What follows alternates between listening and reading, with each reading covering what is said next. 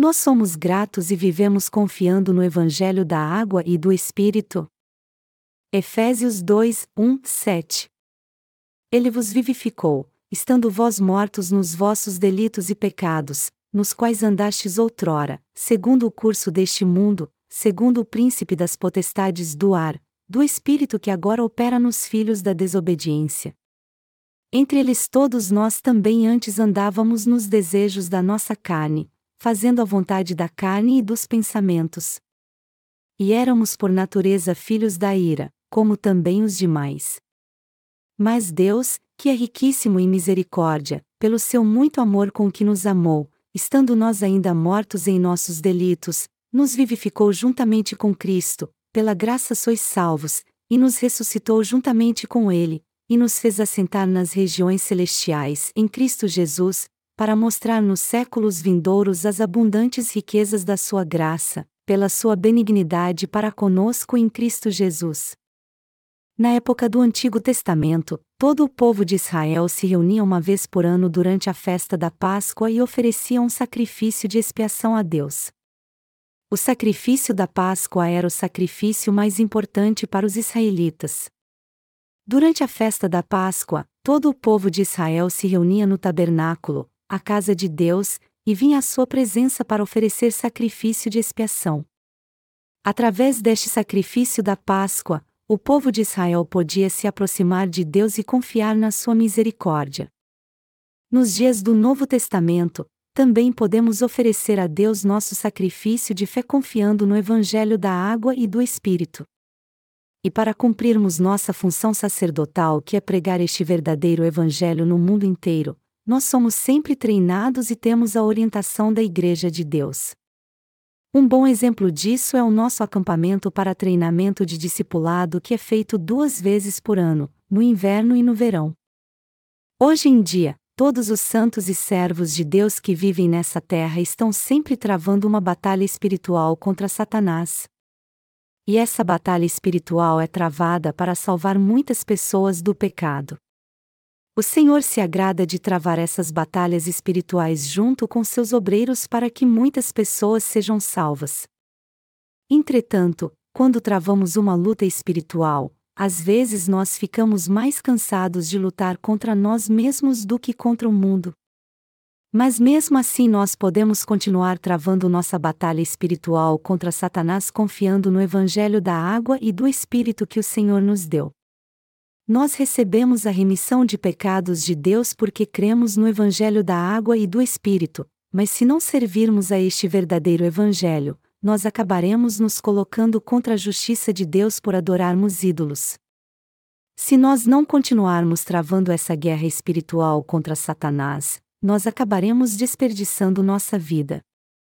Nós somos muito gratos a Deus por nos permitir travar essa guerra espiritual. Nosso Salvador Jesus Cristo nos leva a fazer a obra da justiça nessa terra, e nós somos gratos a Ele por essa bênção.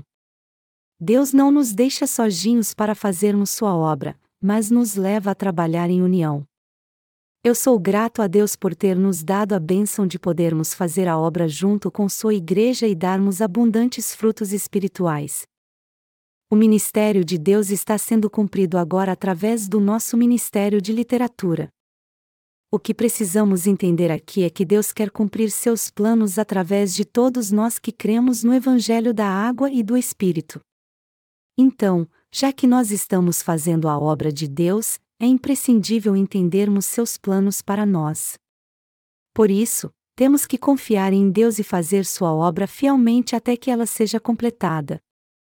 Deus nos deu o Evangelho da água e do Espírito e se agrada de trabalhar através de nós a fim de que inúmeras almas possam nascer de novo. Nós publicamos alguns sermões no livro de Romanos.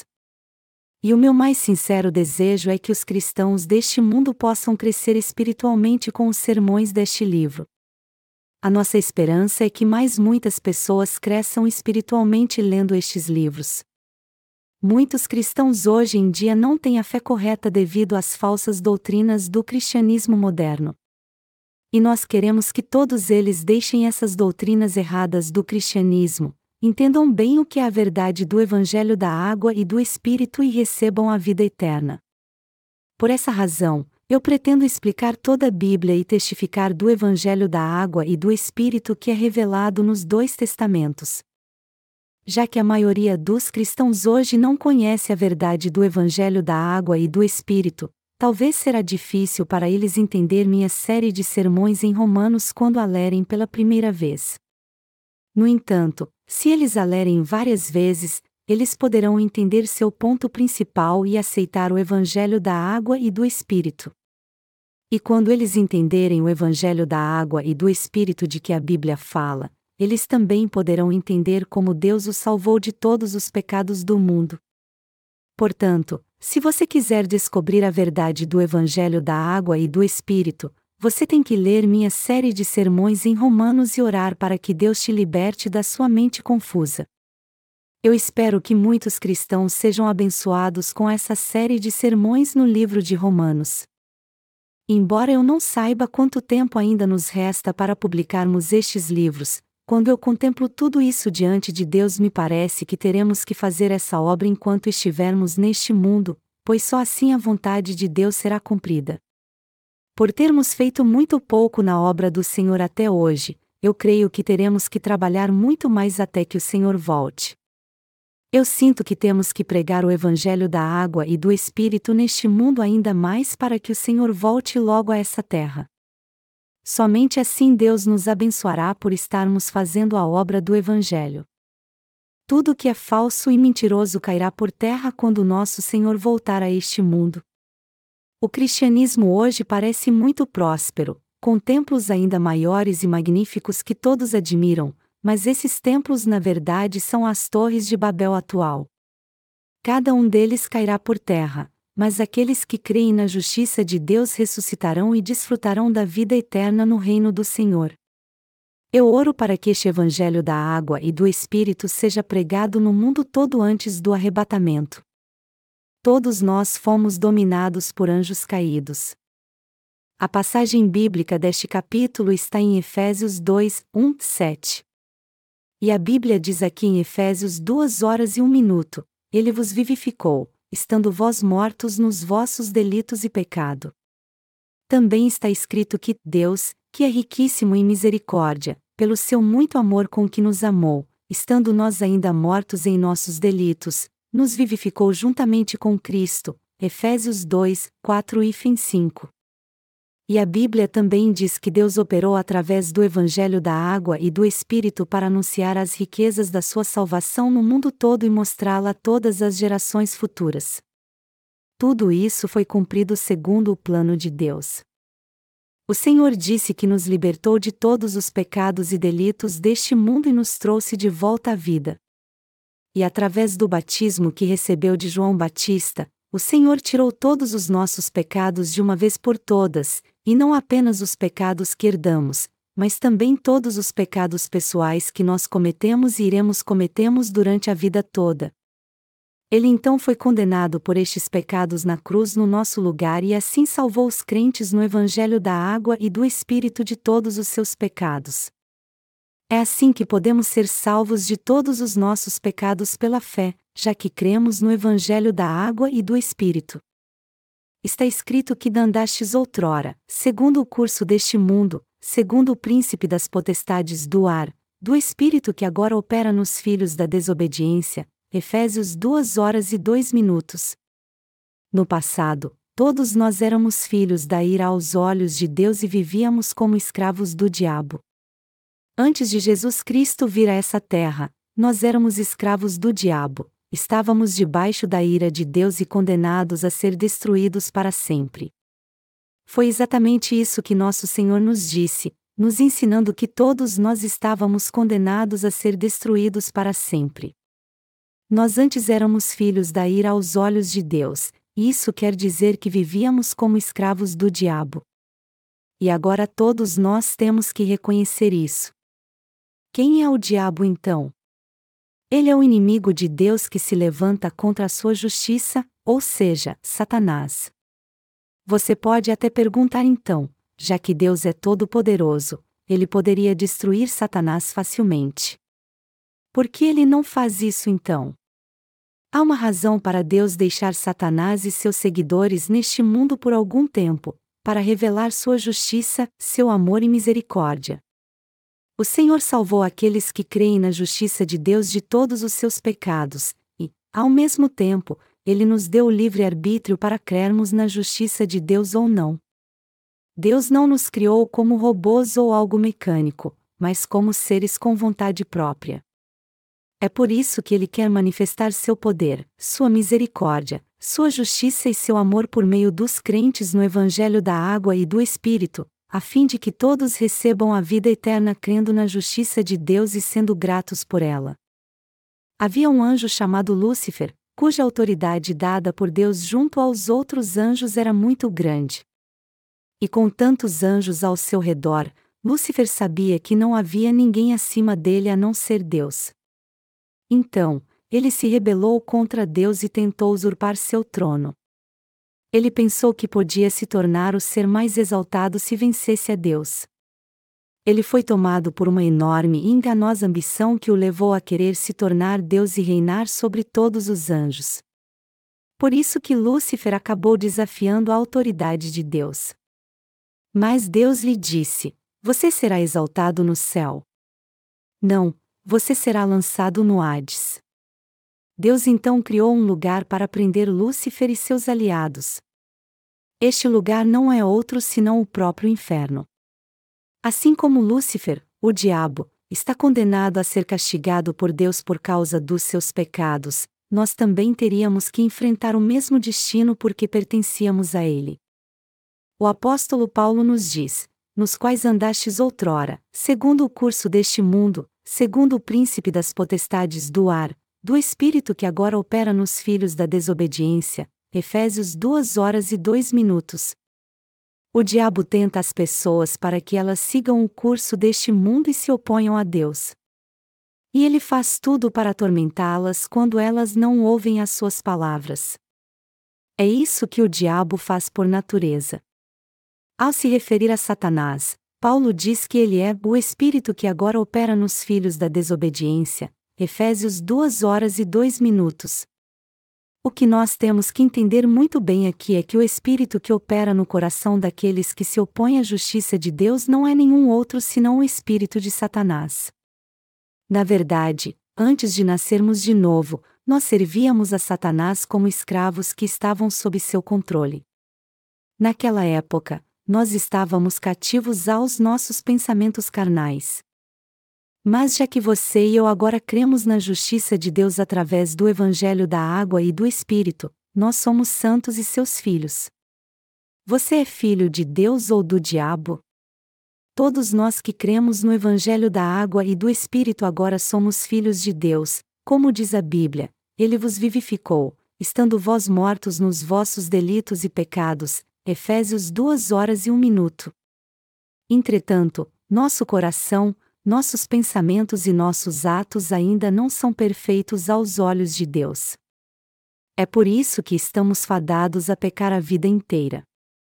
E foi por isso também que Deus disse que nós estávamos mortos em nossos delitos e pecados. Mas agora nós somos aqueles que morreram em Jesus Cristo em nossos delitos e pecados e fomos trazidos de volta à vida por Ele. Deus nos fez pessoas assim seus filhos através do Evangelho da Água e do Espírito. Há dois tipos de pessoas neste mundo: os filhos de Deus e os filhos do diabo. Mas não havia nenhuma diferença entre eles antes do Evangelho da Água e do Espírito. Todos nós fomos feitos à imagem e semelhança de Deus. No entanto, Aqueles que se recusam a purificar seus pecados com o evangelho da água e do Espírito estão debaixo da ira de Deus, são escravos de Satanás e vivem sofrendo. Mas Deus não abandonou essas pessoas, mas lhes deu o verdadeiro evangelho para salvá-las de todos os seus pecados. E este evangelho é o evangelho da água e do Espírito.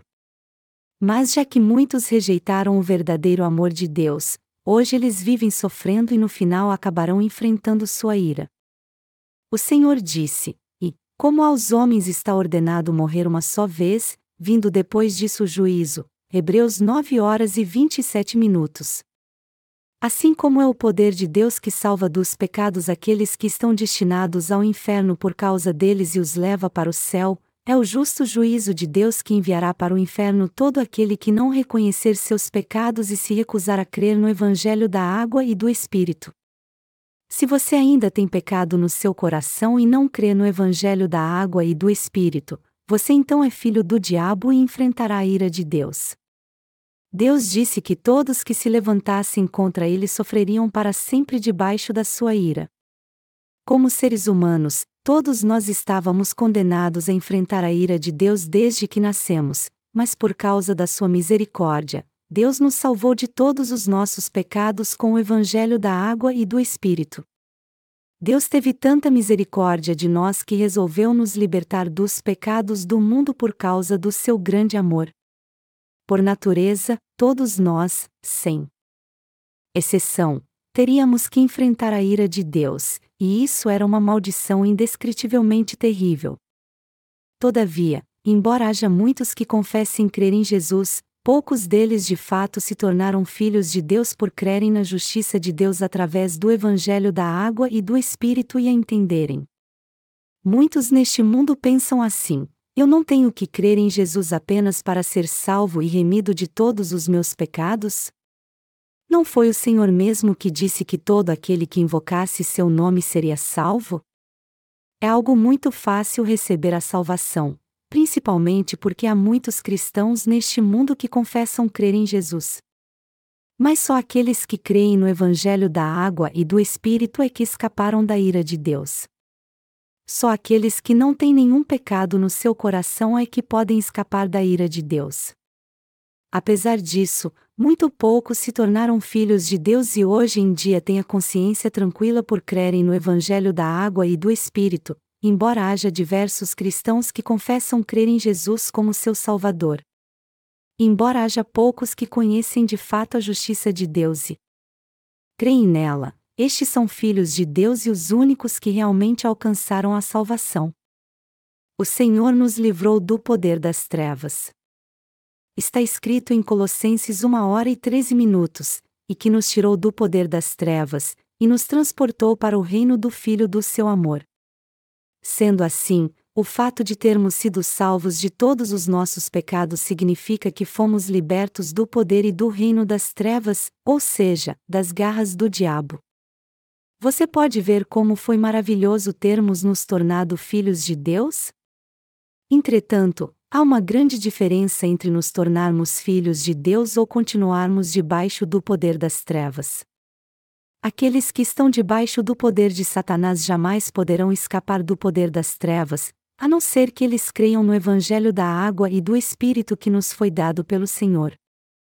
Se não tirarmos os maus pensamentos do nosso coração, por mais que ouvirmos a palavra do Evangelho, que é a verdade da salvação de Deus, não poderemos entendê-la. É por essa razão que muitos, mesmo querendo, não conseguiram escapar do poder das trevas. Sem a justiça de Jesus Cristo, sua condição de filhos das trevas jamais será mudada. Por outro lado, Deus moveu todos que creem no Evangelho da água e do Espírito do poder das trevas para o reino do seu Filho. Já que nós escapamos do poder das trevas e nos tornamos filhos de Deus crendo no Evangelho da água e do Espírito, como Deus lida conosco agora? Já que nos tornamos filhos de Deus por crermos no Evangelho da água e do Espírito, todas as bênçãos que recebemos a partir de agora são muito grandes. Embora estivéssemos presos pelos pecados deste mundo, nós agora fomos salvos porque ouvimos o Evangelho da água e do Espírito dado por Deus e cremos nele de todo o coração. Em outras palavras, fomos libertos do poder das trevas. A Bíblia diz que Deus nos libertou do poder das trevas e nos transportou para o reino do seu Filho. Isso significa então que, pelo fato de termos recebido a remissão de pecados e nos tornado filhos de Deus por crermos na divina justiça de Jesus Cristo, nós fomos transportados para o reino de Deus. Se nós que somos crentes no Evangelho da Água e do Espírito nos tornamos filhos de Deus por causa da nossa fé, isso significa que a condição que ocupávamos no passado mudou. Melhor dizendo, apesar de nós termos sido oprimidos pelos nossos pecados, nós nos tornamos filhos de Deus agora porque cremos no Evangelho da água e do Espírito, por isso que fomos transportados do reino das trevas para o reino de Deus. Em suma, todos nós que nos tornamos filhos de Deus por crermos no Evangelho da água e do Espírito também nos tornamos cidadãos do reino dos céus. E já que você e eu somos filhos de Deus, somos também filhos do Rei dos Reis. Que mudança maravilhosa é essa! Já que os pecadores se tornaram justos, essa foi uma tremenda transformação. E nós não mudamos apenas por fora, mas nosso coração também foi transformado. Embora a cor da nossa pele continue a mesma e nossa aparência não tenha mudado, parece que por estarmos trabalhando muito na obra do Senhor, para o Evangelho da água e do Espírito, nosso coração mudou completamente. De fato, quando olhamos para nós, podemos ver que todos nós éramos covardes por natureza, carnalmente falando. Isso porque antes de nascermos de novo, nós éramos escravos que estavam condenados à morte por causa dos nossos pecados. Como é que pessoas miseráveis como nós poderiam sequer pensar em servir ao Deus Santo e ao Evangelho da água e do Espírito? Isso só aconteceu porque nós cremos no Evangelho da água e do Espírito e assim recebemos essa honra como filhos de Deus. Já que vivemos neste mundo, nós sempre encontramos pecadores que ainda não conhecem o Evangelho da água e do Espírito. E o que nós vemos quando conversarmos com eles? Nós vemos essas pessoas se exaltando das suas coisas carnais, da sua riqueza material e do seu status social. Mas como nós os crentes no Evangelho da água e do Espírito os tratamos? Nós os consideramos tolos. Aqueles que creem no Evangelho da água e do Espírito não são enganados pelas falsas doutrinas cristãs. Quando encontramos os pecadores que se ficam se gabando das suas coisas carnais, podemos até tratá-los com educação, mas por dentro nós os desprezamos. Por mais que eles sejam ricos, grandes e poderosos, isso não faz a menor diferença para nós que somos crentes no Evangelho da água e do Espírito. Isso porque nosso coração foi transformado. Mas isso não significa que somos arrogantes, mas que o padrão com que nós vemos o mundo mudou. Aqueles que já passaram pelo novo nascimento e foram libertos de todos os seus pecados por crerem no Evangelho da água e do Espírito jamais podem ser amigos daqueles que não nasceram de novo. Todos cuja vida mudou não podem manter as velhas amizades. Já que você nasceu de novo, você não pode manter as velhas amizades, até mesmo com seu melhor amigo. Isso porque o que seus amigos pensam e dizem é muito diferente do que você pensa. Se você quiser manter seus amigos, eles terão que crer no Evangelho da água e do Espírito, pois só assim você conseguirá manter uma relação saudável com eles. É verdade que nós ficamos muito alegres quando encontramos nossos velhos amigos, mas quando começamos a conversar com eles, logo percebemos que não temos mais nada em comum com eles e que não há nada para conversarmos. Aí então, nós inventamos alguma desculpa para irmos embora e seguimos nosso caminho.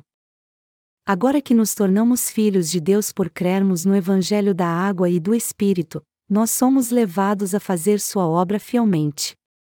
Nosso trabalho neste mundo logo irá acabar, e quando chegar a hora, todos nós iremos para o reino dos céus. Mas enquanto estivermos nessa terra, nosso chamado é pregar o Evangelho da água e do Espírito no mundo inteiro até que entremos no céu e vivamos lá como seres perfeitos. E nós temos este chamado porque Deus nos transportou do poder das trevas para o reino do seu Filho. Deus nos libertou de todos os nossos pecados através da sua justiça e do seu amor. Ele apagou todos os nossos pecados de uma vez por todas porque teve misericórdia de nós. Foi assim que ele fez de nós seus filhos. E agora que nos tornamos filhos de Deus por crermos na sua justiça, ele está nos usando como valiosos instrumentos para anunciar o dom da salvação no mundo inteiro. Já que nossa mente carnal foi transformada, nós agora vivemos para a justiça de Deus e para pregarmos o Evangelho do Senhor. Assim como Jesus Cristo se submeteu a Deus Pai, nós também temos que obedecê-lo de todo o coração. Embora a posição de Jesus fosse igual à de seu Pai, ele rejeitou sua divindade por algum tempo e veio a essa terra como um servo encarnado num corpo como o nosso. Jesus Cristo veio a essa terra tendo a imagem do homem para salvar a muitos dos seus pecados. Ele levou sobre si então todos os pecados da raça humana ao ser batizado, foi condenado por estes pecados na cruz, e assim salvou a todos nós. É por isso que estamos vivendo segundo o plano que Jesus preparou para nós. Por crermos no Evangelho da Água e do Espírito, nós não apenas escapamos da ira de Deus, mas também podemos ter uma vida santa, como Jesus. Que vida abençoada temos agora! Quem nos dominava no passado? Antes de termos um encontro com Deus, nossa vida era dominada pelo diabo. Mas agora nos tornamos justos e filhos de Deus crendo no Evangelho da Água e do Espírito. Por essa razão, é mais do possível vivermos pela fé e sermos dignos de ser chamados filhos de Deus. Por mais que os filhos de Deus tenham muitas falhas, quando comparados com as pessoas do mundo, eles são muito mais honrados porque podem viver para a justiça de Deus. Quando pensamos em como Deus está nos usando, apesar dos nossos erros carnais, nós somos tomados por tanta gratidão que isso nos leva a fazer Sua obra ainda mais fielmente. Palavras não podem descrever como somos gratos por termos nos tornado filhos de Deus crendo no Evangelho da água e do Espírito. Embora estejamos vivendo para o Senhor, a verdade é que às vezes lutamos muito e sofremos. Mas existe uma razão pela qual vivemos para o Senhor mesmo enfrentando lutas, é para anunciar o amor de Deus e sua abundante graça para muitas pessoas que estamos trabalhando duro para pregar o Evangelho da sua justiça. É para o bem da justiça de Deus que estamos servindo ao Senhor com toda determinação, apesar das nossas dificuldades. Foi por esse motivo também que o apóstolo Paulo teve uma vida simples após ter um encontro com o Senhor. E agora que nós também tivemos um encontro com o Senhor, nós estamos fazendo tudo para servir a Ele, dedicando todo o nosso esforço e empenho a Deus junto com seus servos. Tudo isso é feito em prol do Evangelho nós não gastamos nossos bens materiais com nós mesmos. Longe disso, nós usamos o que o Senhor nos deu para salvar as almas que precisam nascer de novo. E eu creio que Deus nos dará muito mais recursos financeiros nos anos que virão para que possamos usá-los no Evangelho até a volta do Senhor. Eu sou grato a Deus por nos abençoar tanto para que usemos nossa riqueza na Sua obra. Está escrito: para mostrar nos séculos vindouros as abundantes riquezas da sua graça, pela sua benignidade para conosco em Cristo Jesus. Efésios 2 horas e 7 minutos. Deus trabalha na minha e na sua vida para cumprir sua justiça. E é para cumprir a justiça de Deus que você e eu trabalhamos tão duro. Nós não estamos servindo ao Evangelho da água e do Espírito só porque não somos tão talentosos quanto as outras pessoas. Em outras palavras, nós não estamos nos dedicando à obra do Senhor porque não temos capacidade alguma de servir à sociedade.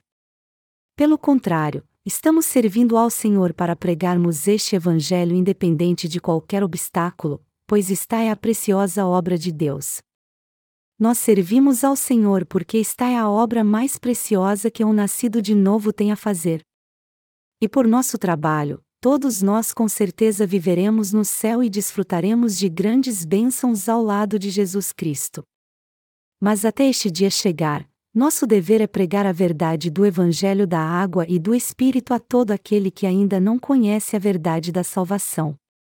Há muitos hoje que ainda não conhecem a verdade do Evangelho da água e do Espírito, que pode abençoá-los e transportá-los o reino das trevas para o reino do Filho de Deus. E nós estamos trabalhando duro assim. Justamente para pregar a verdade do Evangelho da água e do Espírito a essas pessoas. O que quer que venhamos a fazer, seja comer ou beber, devemos fazer tudo para a glória de Deus. Você e eu recebemos a remissão de pecados no coração crendo no Evangelho da água e do Espírito, mas isso não é fim de tudo. Ao contrário, nós temos que continuar a dedicar nossa vida para proclamar o reino de Deus a todas as pessoas deste mundo. Nós temos que viver pela fé, confiando que Deus com toda certeza nos levará para o céu. O que temos que entender aqui é que nós vivemos nessa terra para pregar a verdade do Evangelho da água e do Espírito a todo aquele que ainda não a conhece, este é o propósito pelo qual devemos viver.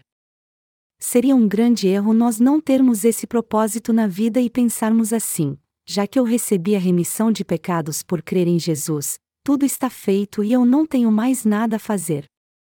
Se fossemos viver no reino de Deus dessa maneira tão inconsequente, apesar de termos sido feitos filhos de Deus por crermos no Evangelho da água e do Espírito, nós perderíamos muitas bênçãos de Deus. Seria muito melhor se não tivéssemos nem nascido. Nós temos que entender então por que Jesus disse a Judas: melhor lhe fora se não tivesse nascido. Mateus 26, 2.24. É claro que Deus nos recompensará se nós pregarmos a sua justiça após recebermos a remissão de pecados, mas aos que não cooperarem com sua obra da justiça, ele dirá: seria melhor se vocês não tivessem crido no Evangelho da água e do Espírito. Se alguém não crê no Evangelho da água e do Espírito porque ainda não ouviu, isso não é problema algum, pois eles ainda terão uma chance de ouvir este Evangelho. Mas se alguém não pregar este Evangelho, ele então, espiritualmente falando, é como Judas. Em outras palavras, o Senhor irá nos repreender se buscarmos as coisas carnais ao invés de darmos importância à obra do Espírito, mesmo que já tenhamos sido salvos dos nossos pecados. Por essa razão, eu aconselho vocês a não desperdiçar sua vida diante de Deus para não se arrependerem mais tarde. Eu espero que nenhum de vocês ouça essas palavras de Deus. Seria melhor se vocês nem tivessem nascido já que somos filhos de Deus, não podemos desapontá-lo.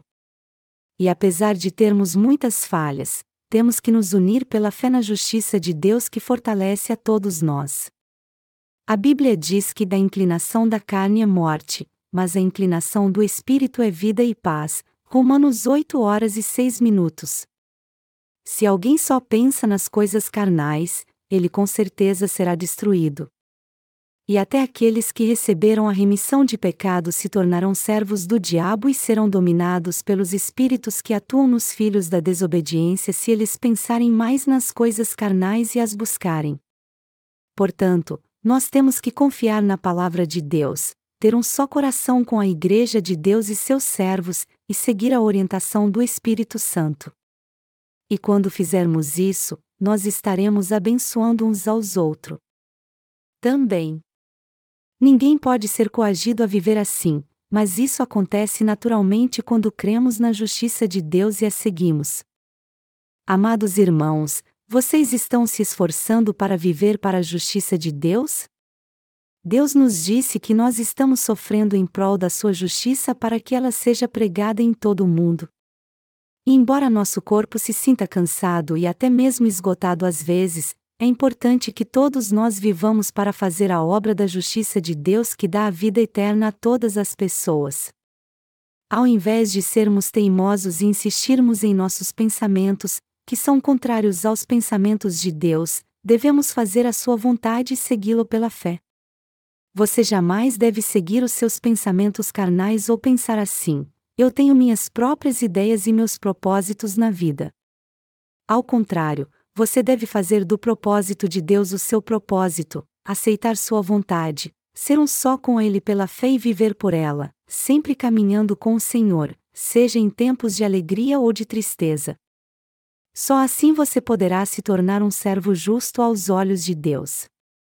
Mas a triste realidade é que alguns ainda vivem para sua própria carne, embora já tenham recebido a remissão dos seus pecados e se tornado justos por crerem no Evangelho da água e do Espírito. Essas pessoas estão vivendo somente para garantir sua prosperidade financeira, mas não para pregar o Evangelho da água e do Espírito ou servir a Ele.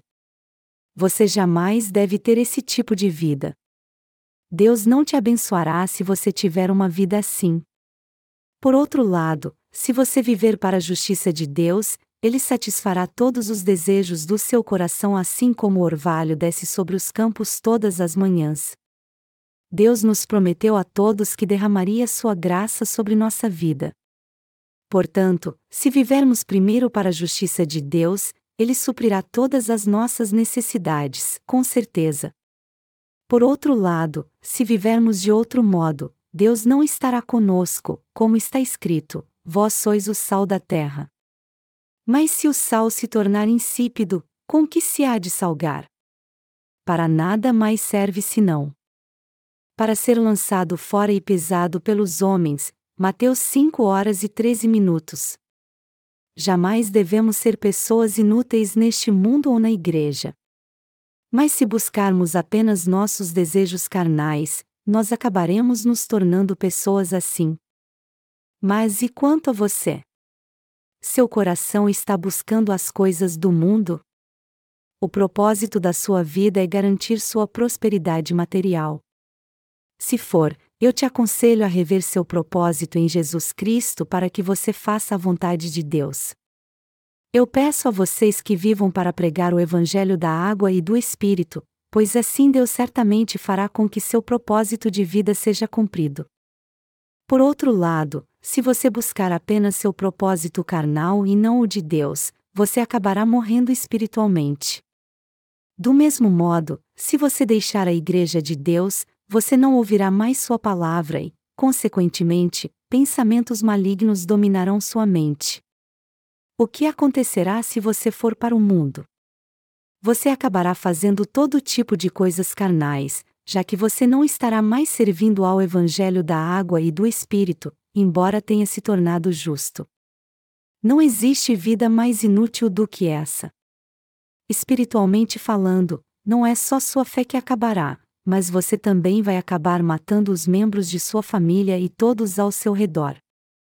Com o que nós devemos tomar cuidado para fazermos a boa obra? Quando Jesus nasceu nessa terra, o rei Herodes soube que o Salvador do homem e reis dos reis havia nascido, e ordenou aos seus soldados que matassem todos os meninos de Belém até os dois anos de idade. Por isso, se você recebeu a remissão de pecados a menos de dois anos, você tem que tomar cuidado com a tentação e a perseguição de Satanás. O melhor período para o diabo te derrubar é nos primeiros dois anos depois que você recebe a remissão de pecados. Essa é a melhor hora para o diabo tentar te vencer porque sua fé ainda é imatura. Depois de cinco ou dez anos, quando você estiver levando uma vida de fé após ter recebido a remissão de pecados crendo no Evangelho da água e do Espírito, você também poderá cair e se desviar por causa do seu orgulho. Todavia, como sua fé já terá crescido consideravelmente, você não cairá tão facilmente como quando ela era imatura. Então, se faz menos de dois anos que você nasceu de novo, você tem que tomar muito cuidado, pois é aí que você está mais propenso a seguir os seus desejos carnais e pode acabar se afastando da justiça de Deus por não conseguir vencer sua mente carnal. Por isso, é imprescindível que você rejeite seus desejos carnais pela fé. O produto da nossa mente é mais importante do que qualquer outra coisa. E apesar de ser algo que não pode ser visto pelos olhos humanos, todos têm uma mente. Portanto, você tem que vencer pela fé sua mente carnal e maligna, que tenta fazer com que você se desvie. O que acontecerá quando você vencer sua mente carnal? você sentirá uma dor terrível como a do parto. Essa dor será tão grande que vai fazer você chorar. Mas por mais dolorosa que ela seja, você tem que vencer sua mente carnal e maligna pela fé. Isso é algo essencial a todos nós. Alguns de vocês podem me perguntar então: e você? Você também já venceu sua própria vontade? Eu já venci minha própria vontade várias vezes. Por ser muito teimoso, eu não poderia seguir o Senhor se não vencesse minha mente e a sujeitasse a Ele. Se eu não tivesse feito isso, eu nem poderia estar diante de vocês aqui. Mas eu estou aqui diante de vocês justamente porque eu venci minha mente várias vezes. Nós agora procuramos viver para salvar aquelas pessoas do mundo que ainda são pecadoras e estão indo direto para o inferno. Mas para fazermos isso, temos que vencer nossa mente maligna várias vezes. É um grande erro você pensar que tem que vencer sua mente só uma vez. Na verdade, você tem que fazer isso centenas de vezes até ser totalmente obediente ao Senhor Deus. Eu mesmo tive que lidar com minha teimosia carnal várias vezes. Houve vezes em que eu disse a Deus: Senhor, eu vou desistir da minha vida de fé. Eu já não fiz o bastante? O que eu fiz de errado para que eu tenha que sofrer tantas perseguições para pregar sua justiça? Eu sei que tu aprovas meu ministério, mas muitos ainda não reconhecem a sua justiça. Eu sei que eu tenho que vencer minha mente carnal para pregar o Evangelho da água e do Espírito a todas as pessoas. Mas eu estou muito cansado e quero viver da maneira que eu quiser. Mas sempre que eu tentava viver segundo o meu querer, Deus me fazia parar e me mostrava como eu estava errado em tentar fazer o que eu queria, e não a sua vontade, desapontando-o assim. Eu era levado então a repreender a mim mesmo por ser impaciente demais, venci a minha vontade, voltava a viver em obediência a Deus e dizia a Ele: Senhor, mesmo que eu venha a salvar uma só alma enquanto eu viver, eu sei que tu se agradarás muito disso. Por isso, de uma maneira ou de outra, eu vou continuar pregando o Evangelho da água e do Espírito, mesmo que eu venha salvar somente uma alma do pecado a partir de agora. Eu vou purificar essa alma, deixá-la mais alva que a neve e levá-la-te.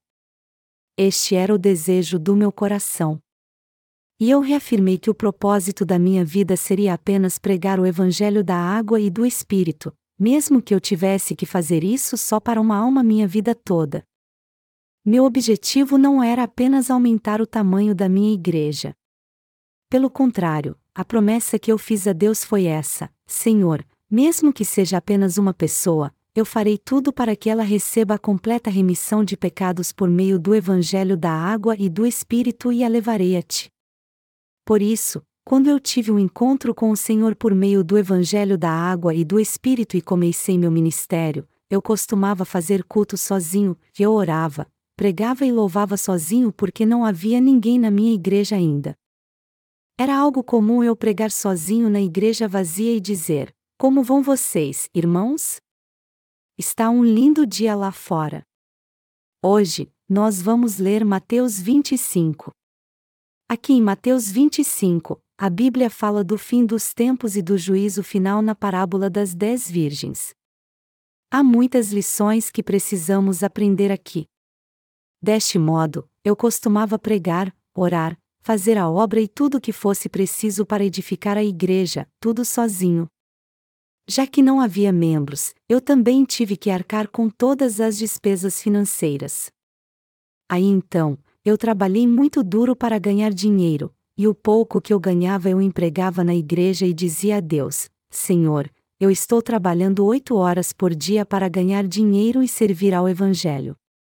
Para ganhar este dinheiro, seu servo teve que se humilhar diante daqueles que não nasceram de novo. Como eu devo gastá-lo então? Onde mais eu poderia usar este dinheiro senão na sua boa obra? Eu ofereço tudo a ti, Senhor. Apesar das dificuldades que eu enfrentei no início do meu ministério, Deus a seu tempo ouviu minhas orações e permitiu que eu pregasse o Evangelho da água e do Espírito para vocês. E é segundo a vontade de Deus que eu prego o Evangelho da água e do Espírito para vocês. Foi depois de muitos anos que Deus me lapidou assim e eu comecei a dar seus santos frutos através do Evangelho da água e do Espírito. Deus esteve o tempo todo comigo ao longo do caminho, e foi por isso que eu pude pregar a verdade do Evangelho da água e do Espírito para vocês. Depois de lapidar meu coração, Deus me mandou servir a sua justiça.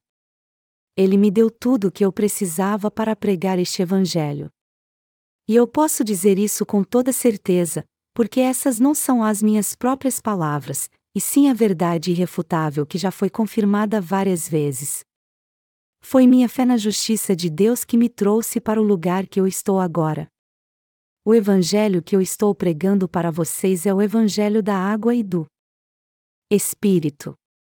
Se nos unirmos com a justiça de Deus, ele certamente nos levará por um caminho de paz e nos abençoará a todos. No entanto, amados irmãos, essas bênçãos de Deus não são dadas a vocês sem que primeiro sua fé seja lapidada. Hoje, há uma denominação muito conceituada que prega a chamada doutrina das bênçãos triplicadas, tendo como base 3 João 1 hora e 2 minutos, que diz: Amado, desejo que te vá bem em todas as coisas, e que tenhas saúde, assim como bem vai a tua alma. Os líderes dessa denominação dizem aos seus membros que todo aquele que der muitas ofertas à igreja receberão muito mais em troca, e todo aquele que ofertar pouco receberá pouco. Mas não é isso que a palavra de Deus diz realmente. A palavra da verdade diz: Mas buscai primeiro o seu reino e a sua justiça, e todas estas coisas vos serão acrescentadas. Mateus 6 horas e 33 minutos. Este versículo nos ensina claramente que a primeira coisa que temos que decidir é viver para a justiça de Deus, pois é a partir daí que nosso coração será lapidado pela fé até que possamos pregar o Evangelho da verdade a todos ao nosso redor. Só depois que decidimos servir a Deus é que Ele supre todas as nossas necessidades. Se Deus fosse nos abençoar e nosso coração ainda não estivesse preparado, acabaríamos nos desviando e seguindo o caminho da carne. É por isso que a primeira coisa que Deus nos dá não é a prosperidade material. Quando eu vim a esta cidade pela primeira vez seguindo a orientação do Senhor, eu costumava ir de bicicleta a todos os lugares aqui. Aquela bicicleta era meu único meio de transporte. Então, quando eu a perdi, aquilo não foi apenas inconveniente para mim, mas algo que me chateou muito. Coincidentemente, quase ao mesmo tempo, um pastor de uma igreja próxima veio me procurar e nós tivemos uma discussão calorosa, pois ele se opunha à palavra de Deus. E além dos insultos e da calúnia, aquele pastor visivelmente gostou quando ouviu sobre minhas perdas. E quando foi embora, ele disse para mim de maneira sarcástica: Não seria maravilhoso se você tivesse um carro? Eu já estava muito irritado por ter perdido minha bicicleta e ainda tive que aguentar aquela provocação. Afinal de contas, eu sabia muito bem como seria útil se eu tivesse um carro. Mas a igreja naquela época estava enfrentando uma situação difícil e não tinha dinheiro para pagar o aluguel do templo nem para espalhar os cartazes do nosso culto de avivamento. Houve um tempo em que a igreja passou por um momento difícil assim. Mas como está nossa igreja agora? Como Deus operou nela? Ele nos abençoou abundantemente. O que explica nossa prosperidade então? É por causa da nossa virtude que a igreja tem crescido assim? Por acaso é porque eu sou muito justo e vocês me respeitam? Não, Deus abençoa nosso corpo e nossa alma porque nós estamos pregando juntos o Evangelho da água e do Espírito. E é o próprio Deus que prepara todas as coisas para que sirvamos ao Evangelho da água e do Espírito. Está escrito na passagem bíblica deste capítulo, para mostrar nos séculos vindouros as abundantes riquezas da sua graça, pela sua benignidade para conosco em Cristo Jesus, Efésios 2 horas e 7 minutos. O apóstolo Paulo está nos ensinando aqui que o próprio Deus nos salvou de todos os nossos pecados. Deus fez com que sentássemos ao seu lado e nos abençoou a fim de que também tivéssemos toda glória e riquezas celestiais. Ele nos libertou do poder das trevas e nos transportou para o reino do seu Filho, mudando nossa situação assim. E Deus nos permite pregar o Evangelho da água e do Espírito justamente para nos dar essas bênçãos. Melhor dizendo, Deus nos salvou de todos os nossos pecados antes de todo mundo e nos colocou na terra a fim de que pregássemos o Evangelho da água e do Espírito a todas as gerações futuras. Por que os cristãos buscam tanto então decorar passagens bíblicas? Eles têm até que repetir estes versículos da Bíblia para que possam tomar a ceia nas conferências cristãs. Por acaso Deus nos deu Sua palavra para que a decorássemos, mas não tivéssemos nenhum entendimento dela? Não, Ele nos deu Sua palavra para que nós pudéssemos receber a remissão de pecados, e também para que a pregássemos no mundo todo. E é justamente por isso que nós nos apegamos à palavra de Deus e pregamos este Evangelho. De fato, o apóstolo Paulo dedicou toda a sua vida a essa obra, e nós também temos que viver por este propósito fielmente. E já que vocês creem no Evangelho da Água e do Espírito, é muito importante que vocês participem do ministério de Deus também. Eu reconheço que não tenho dado muita atenção às suas necessidades materiais. Por me interessar apenas pela pregação do Evangelho da Água e do Espírito, eu frequentemente estou em contato com aqueles que fazem parte deste ministério e tenho uma relação mais pessoal com eles. É por isso que eu sei que alguns de vocês se sentem rejeitados. Vocês devem até pensar assim: o pastor John está tão preocupado com o seu próprio trabalho que nem se importa comigo. Mas eu peço a vocês para não pensar assim. Minha maior preocupação é que vocês vivam como obreiros de Deus. Não há ninguém entre vocês que não seja importante para mim, e eu amo cada um de vocês. E como vocês fazem por mim aquilo que eu não posso fazer sozinho, e eu faço por vocês o que vocês não podem fazer, todos nós estamos servindo juntos ao Evangelho. Seu corpo se compõe de vários membros e órgãos: cabeça, pescoço, braços e pernas. Mas o que aconteceria se nosso corpo tivesse cabeça e não pescoço? Sem o nosso pescoço, nós não poderíamos virar a cabeça. O mesmo aconteceria com todas as partes do corpo. Sem os braços, nossos ombros não poderiam levantar nada, e sem nossos dedos, nossas mãos não poderiam pegar nada também. Não há nada no nosso corpo que não sirva para alguma coisa. Desde a coluna até os músculos, da bacia às pernas e até mesmo os dedos, cada parte do corpo é totalmente indispensável e não pode ser desprezada. Do mesmo modo, a Igreja é o corpo do Senhor, e já que estamos servindo a Deus e ao seu Evangelho totalmente na Igreja, todos nós somos muito importantes. Todos nós estamos ocupados com nossas tarefas, assim como vocês estão ocupados com suas tarefas, eu estou ocupado com as minhas. Mas apesar de cada um de nós ter uma tarefa diferente, meu desejo para todos vocês continua o mesmo: eu quero que Deus abençoe todos vocês. Há um limite para que eu seja gentil com vocês, humanamente falando. Além disso, as coisas da carne são totalmente inúteis em relação à vontade de Deus. Embora eu não possa ajudá-los pessoalmente sempre que vocês têm algum problema, eu oro a Deus por todos vocês assim: Senhor, por favor, ajude todos os santos que estão passando por uma situação difícil. Eles precisam da sua ajuda. Vocês só podem vencer seus problemas quando Deus os ajuda. Por eu ser apenas um ser humano como vocês, será que minha ajuda serviria para alguma coisa? Além disso, se eu os ajudasse, minha natureza humana faria com que eu me gabasse de tê-los ajudado. A natureza de todo mundo é assim. Por natureza, nós somos reles e insignificantes seres humanos. Todavia, apesar de não valermos nada, Deus nos salvou de todos os nossos pecados e nós agora vivemos para pregar o Evangelho. Nós agora estamos unindo nossas forças para que possamos desempenhar nossas tarefas e servir ao Evangelho para o bem daqueles que ainda não o conhecem, assim como para as futuras gerações. Juntos, todos nós estamos participando dessa obra da maneira que podemos, e se existe algo que não conseguimos fazer, nós oramos a Deus. Com nossa fé renovada, nós servirmos ao Senhor fielmente com o melhor que é em nós.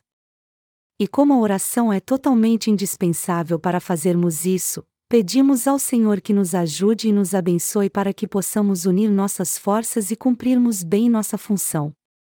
Deste modo, nós unimos nossas forças e trabalhamos com um só coração para que Deus possa julgar os seguidores do diabo e, por outro lado, cumpra todas as promessas que ele fez ao seu povo.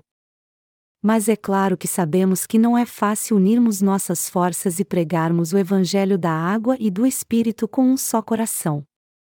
Porém, embora seja difícil vivermos para o Senhor, todos nós nos regozijamos ao fazer isso. A verdade é que nosso coração se alegra de viver para o Senhor, porém isso é muito cansativo e estressante para o nosso corpo. E por crermos que o Senhor trará o reino de Deus a nós em breve, nossas forças são renovadas e dedicamos nossa vida à sua obra.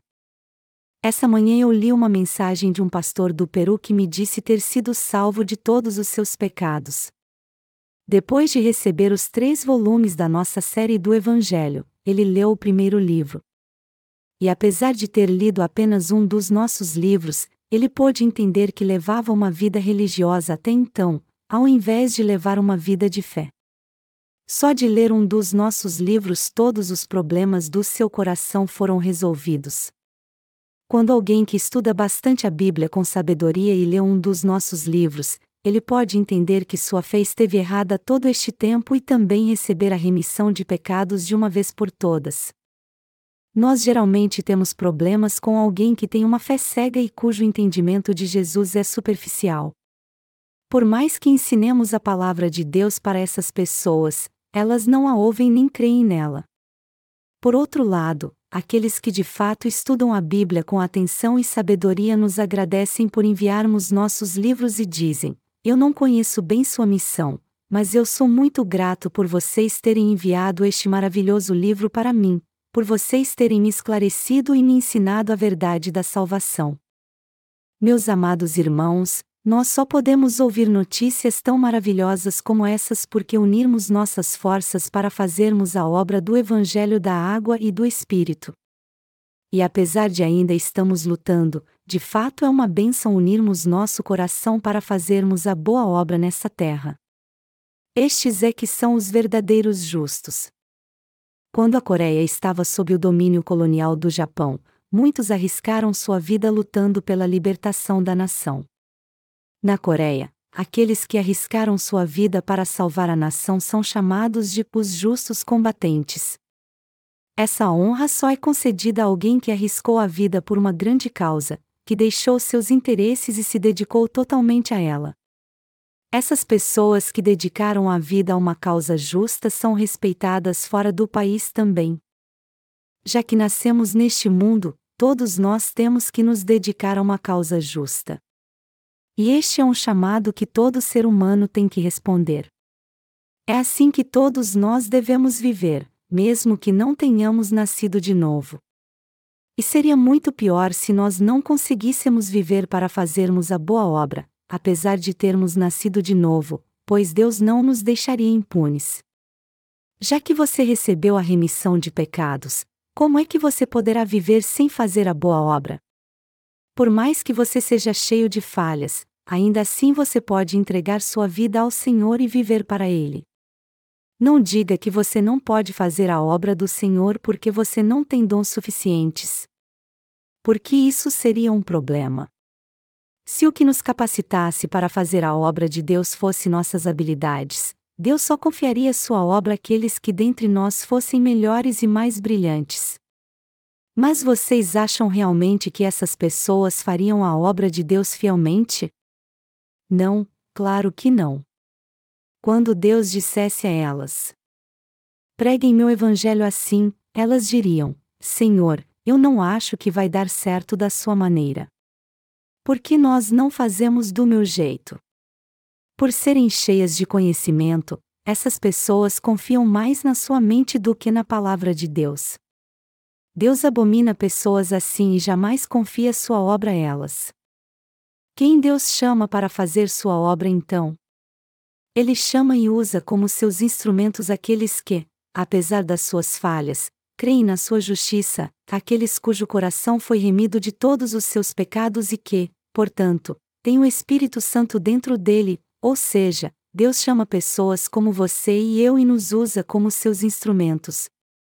Deus confiou a nós sua grande comissão de anunciar o Evangelho da água e do Espírito. E essa obra é tão grandiosa que até os anjos queriam fazê-la, mas ela foi confiada somente a nós. É por isso que eu sou muito grato a Deus por Ele ter nos dado essa bênção maravilhosa. Nosso Senhor está nos dizendo a todos: Você quer fazer essa obra para mim? Você quer pregar o Evangelho da água e do Espírito no mundo inteiro? Eu sei que você não é forte o bastante, mas eu estarei com você ao longo de todo o caminho. Você pode publicar e enviar livros do Evangelho. Você quer fazer isso para mim? Meus amados irmãos, já que nós respondemos sim a essas perguntas, nós agora estamos fazendo a obra do Evangelho com toda alegria e em total obediência à palavra de Deus.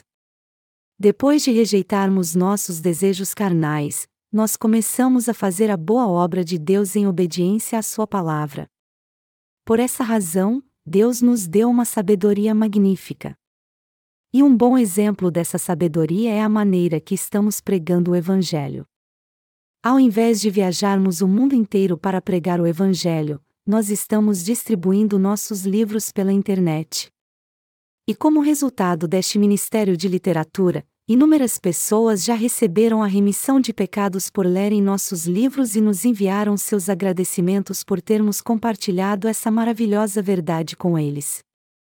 Essas pessoas estão tão felizes e gratos que nós também fomos tomados por uma grande alegria e gratidão por Deus nos ter confiado essa obra. Hoje em dia, graças aos adolescentes que fazem parte do ministério da nossa igreja, o Evangelho está sendo anunciado muito mais rápido. Pessoas do mundo inteiro atualmente têm nos dito que receberam a remissão de pecados através do nosso Ministério de Literatura. Muitos tailandeses acessaram nosso site ultimamente para pedir nossos livros. Tem dias que nosso website é mais visitado por tailandeses do que por pessoas dos Estados Unidos. Isso é algo impressionante. E o fato de muitos tailandeses acessarem nosso website nos anima muito, já que a Tailândia é dominada pelo budismo. Amados irmãos, Deus confiou essa obra valiosa a você e a mim. E se vocês realmente creem que Ele confiou essa valiosa obra a vocês, vocês têm que se dedicar totalmente para fazê-la, apesar de suas falhas. Já que Deus voltará em breve a esta terra, todos nós temos que servir ao Evangelho na sua igreja até o dia em que ele nos dará o reino que prometeu. Mas se por acaso o Senhor demorar a voltar, vocês receberão muito mais bênçãos do que já receberam nesta terra até hoje. Agora, se ele voltar logo, ele os recompensará com grandes bênçãos da mesma maneira. Amém.